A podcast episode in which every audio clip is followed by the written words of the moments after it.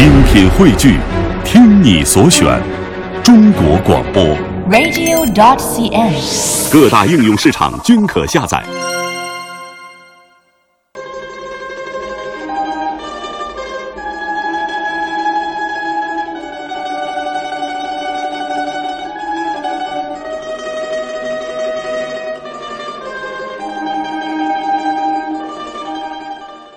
现在听到的这首曲子呢，就是用呃我们国家的民族乐器之一啊阮来弹奏的。嗯，阮呢是中国民族乐器当中的一种弹拨乐器，一种汉族的传统乐器。阮呢，它是阮咸的简称。那么相传呢，在西晋阮咸善弹此乐器，因而得名。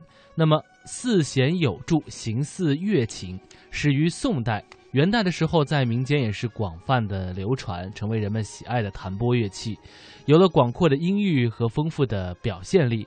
那么近代中国的发展的中乐团当中啊，阮弦类的乐器中有中阮、大阮，作为弹拨乐器中的中音声部。那么一九四九年之后呢，阮弦类乐器还经过了改良，发展成阮族乐器，包括高音阮、小阮、中阮、大阮和低音阮。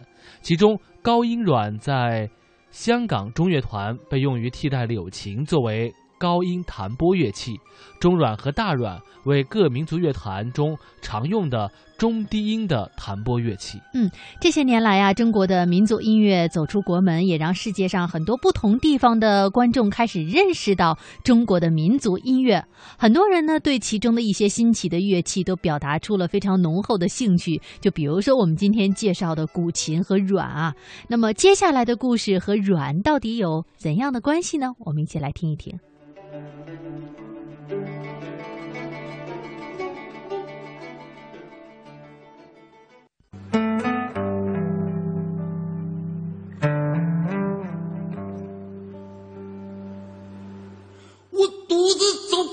身旁，并没有话要对你讲。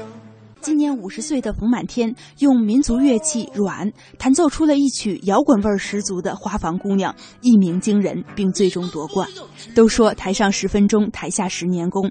台下的冯满天已经与琴为伴几十年，被称为“阮痴”。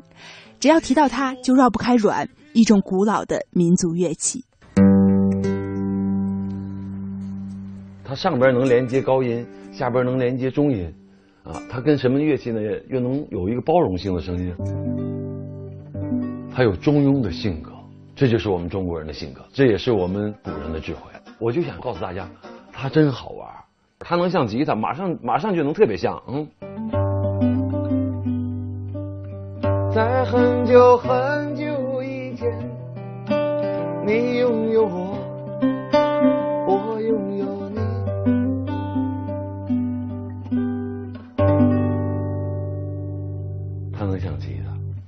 他也能像古筝，他还能弹。不愧是阮痴，能把一柄中阮弹出千变万化。说起冯满天为何对阮如痴如醉，就不得不说到他出生在一个音乐之家。他的父亲冯绍先是我国乐琴演奏的一代宗师，乐琴在宋朝就叫阮咸。在一席演讲中，冯满天就分享了父亲痴迷音乐的趣事，从中我们或许可以找到一点为何冯满天会成为阮痴的答案。有一天他做饭，油倒进去以后，他又开始想，哎，这个旋律不错。这时候进屋就赶紧拿笔就写下来。边上人喊：“嘿嘿嘿嘿，油，你家油要着了，还冒烟了！”一看葱花没切呢，这拿大葱，呛了锅了。从此以后啊，来我们家人吃饭的人非常少。有了这样一位痴迷音乐的老爸，冯满天从小就浸润在乐琴的音色中，乐琴就是他的玩具。和很多学习音乐的孩子不同，冯满天从来没上过音乐学院。他并不是没有机会，而是主动放弃了。我还考过上海音乐学院，因为太小，我当时弹的也不错，乐琴弹的是不错的。然后我就放放话，我说：“哎呀，到上海音乐学院，当然上海音乐学院那个老师是我爸学生。”我说：“那谁教谁呀？”所以就没去。一九七九年，十五岁的冯满天考入中央民族乐团，被分配弹阮。在旁人看来，出身乐琴世家，入团后继续弹阮似乎是顺理成章。但当时年少气盛的冯满天却不喜欢这种安排。嗯，是高音乐器啊，很少用，那么就发给我一个中阮，因为在乐团里边是琵琶是主要的，中阮呢就是你弹琵琶弹的不行，你在下边弹中阮吧，好像中阮容易一些。这个弹阮的人，这个心态就一定不会好。他就不会爱这个乐器。当年冯满天是以独奏演员的身份考入乐团的，一九八二年又在首届全国民族器乐大赛中拿到奖项。那时候少年得意的冯满天并没有意识到阮的价值。当时正是改革开放初期，西方音乐流入中国，影响了一代音乐人，其中就包括正在民乐中彷徨的冯满天。他用一件珍贵的民族乐器换了一件新奇的西方乐器。在电视上就看有人弹电吉他，我就不知道能出那个声音咋，我说这声音怎么出来的？后来就说那是有一个效果器，我就托关系找日本人，用了一把小叶弹的乐琴，换了一个能踩上能出他那声的效果器。一九八五年，冯满天出版了吉他弹唱专辑《再会一九八一》，他还曾是中国第一支摇滚乐队白天使乐队的吉他手。如今回忆那段时间，他对当年模仿和盲从的心态直言不讳。我们当时我头发这么长，经常在外边演，虽然音乐不是很牛，但是意思肯定对，知道吗？对，你看这人，那对对，全全全对，所有的乐手。就是谁弹的像洋人，啊，谁牛？我觉得我学外国人，我学不像。那时候的冯满天对自己的音乐没有自信，每次和外国人切磋吉他，他就是不敢打开琴盒，觉得自己拼不过人家。与此同时，多年演奏乐琴的经验让他独辟蹊径，尝试用吉他演奏民乐。我那个时候就能用吉他弹出来这样的味道。没想到冯满天用吉他演奏的京剧曲调，却凭借独特的韵味和技法，赢得了外国同行的认可。然后还有，我们就每次经常就有机会跟外国乐队来看我们演出，他们别人都弹一个外国的什么瓦哈伦呐这样，我呢，我觉得我弹别的肯定不行，我听外国的挨个弹的，我弹最他们弹最次的都比我弹的好，我就弹了一段京剧。当当当当当里头用京用那个用吉他弹的京剧，哎，老外就觉得哎，你你挺有意思。那时候，冯满天开始尝试把中西方音乐相互融合，而队友仍然想在摇滚音乐的路上继续前进。由于音乐理念的分化，这支乐队最终在一九八九年分道扬镳。此后，冯满天经历了人生低谷，又触底反弹。一句形容软的古诗“非琴不是筝”，开启了他三十年找琴、做琴、弹琴的经历，为此不惜散尽家财。他还经历了哪些故事？请听《软痴》下集。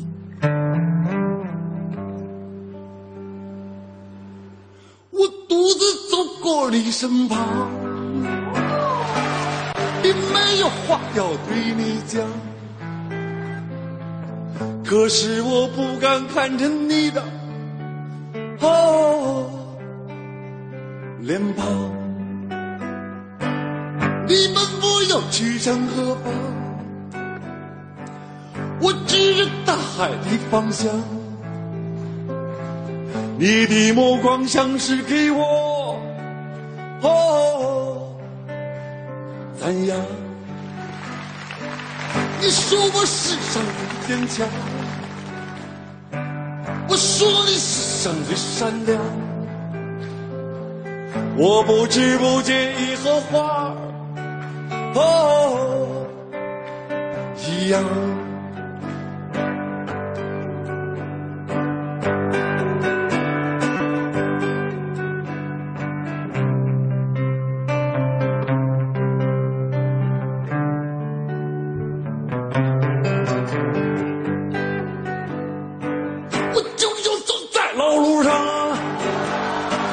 我就又回到老地方，这是我才知离不开你，哦，姑娘。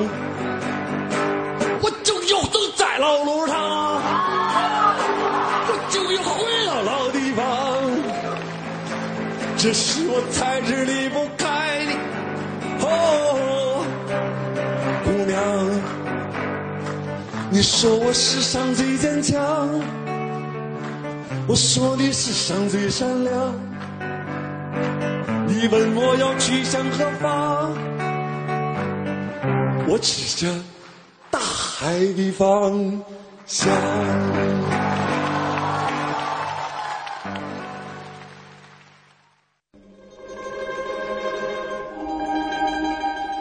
年近五十的冯满天是中央民族乐团的中文演奏家。二零一四年，在一档电视节目中，用中阮弹奏的一曲摇滚味十足的《花房姑娘》，一鸣惊人。能酝酿出这个创意，得益于冯满天年轻时对摇滚乐的痴迷。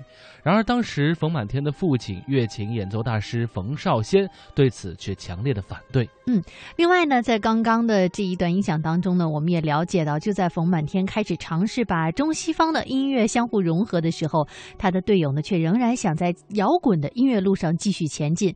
由于音乐理念的分化，这支乐队最终在一九八九年分道扬镳了。此后，冯满天经历了人生的低谷，又触底反弹。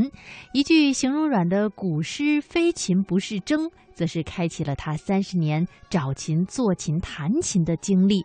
那接下来呢，我们就继续来聆听冯满天和阮的故事。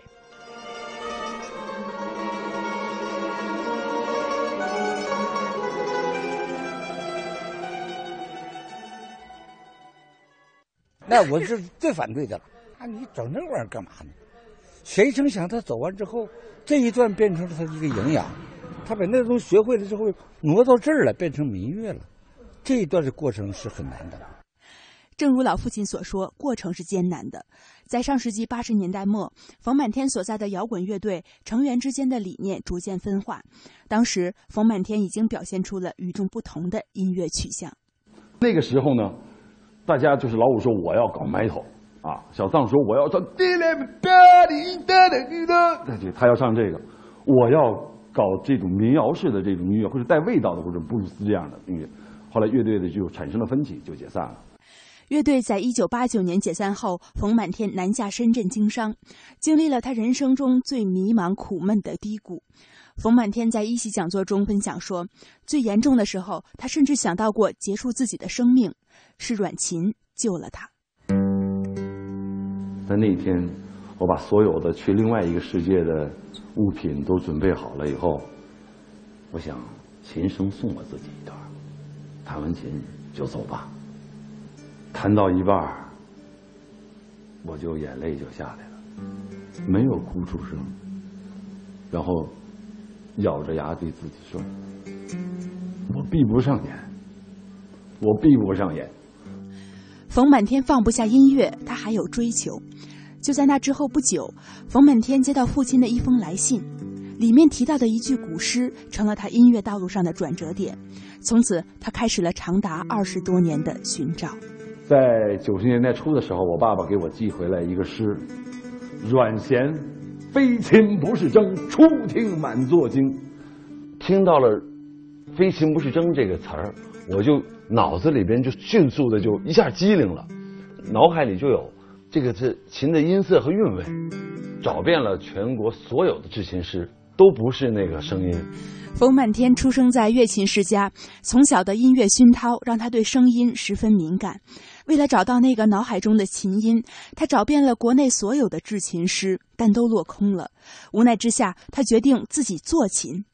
在钻研的过程中，冯满天发现现代软琴的琴板上都有两个音孔，而在古代是没有的。原来这是现代复原工艺中的一个误会。这个琴断了传承，它在唐代、宋代的时候是宫廷乐器，到了明代和清朝的时候。就彻底失传了。当时中央广播文文工团民族乐团要复原一个中阮，要建一个管弦乐团的时候，他们要找一个中阮的形，要做一个阮，就没有找到图片都没有。我们国家琴就更谈不上了。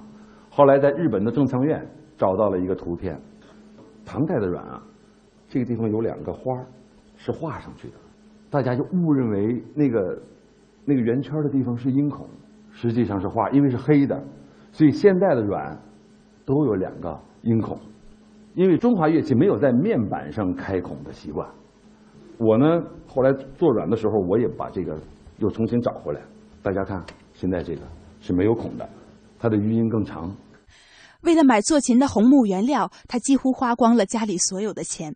没钱的时候，他就去酒吧唱歌赚钱。做琴不仅烧钱，还费功夫。制作乐器涉及材料和物理方面的知识，需要反复尝试。在作废了四十七把琴之后，冯满天终于在第四十八把琴上弹出了梦寐以求的声音。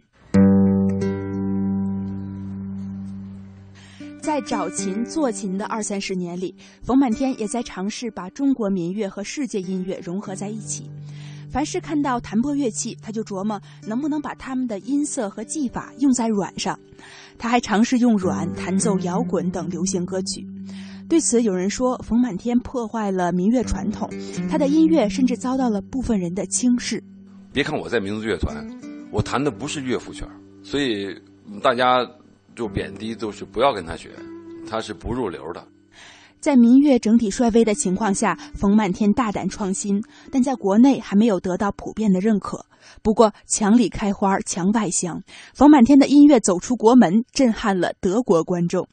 去年夏天，应德国钢琴家尤雅邀请，冯满天在德国汉堡音乐厅演出，他演奏了一首中阮乐曲，全场观众都在安静的聆听。演奏结束后，当冯满天睁开眼，看到了震撼内心的一幕。我演完了，我一睁开眼，下边暴雨般的掌声，所有的八十多岁老太太都站起来了，全体起立。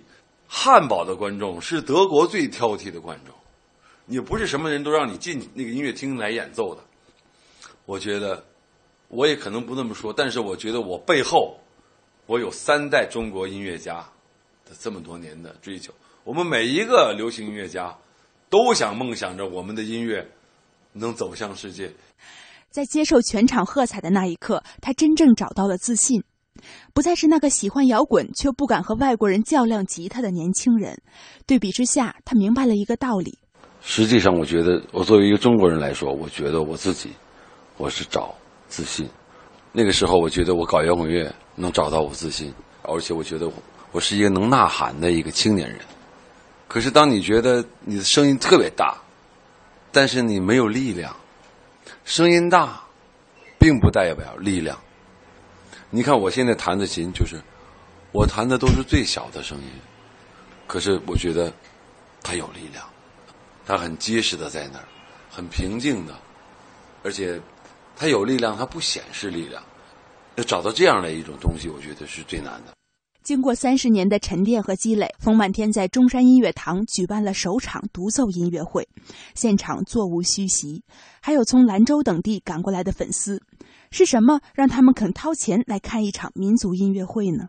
冯满天老师以这个中软加现代的一种表现形式，突然出来的时候，给我内心一个震撼，对我来说太有吸引力了。我觉得他就就让我的感觉就是像穿越一样，就是找到想象中古代的那种感觉，就是痴狂吧，对音乐。我认为他就是给我们一些年轻人和喜爱民乐的人一条未来的方向。冯满天融汇中外、借鉴古今的音乐风格，让更多人重新发现了民乐的魅力。在接受电视台采访时，冯满天说：“他想成为一个接地气的民族音乐家，让世界听到中阮的声音。这一切的探索和追求，都来自他内心对民族文化的认同和热爱。我心里我有我的民族，我愿意说出来。别人又问我说。”你走吗？我说那长城能搬走吗？黄河能搬走吗？长江能搬走吗？我的根儿就在这儿。我我去过长江，当我当我看见那个长江水的时候，我就想喝一口。给我一瓢长江水啊，酒一样的长江水。长江水呀，长江水，酒一样的。长江水，酒醉的滋味是乡愁的滋味。给我一瓢长江水呀，长江水。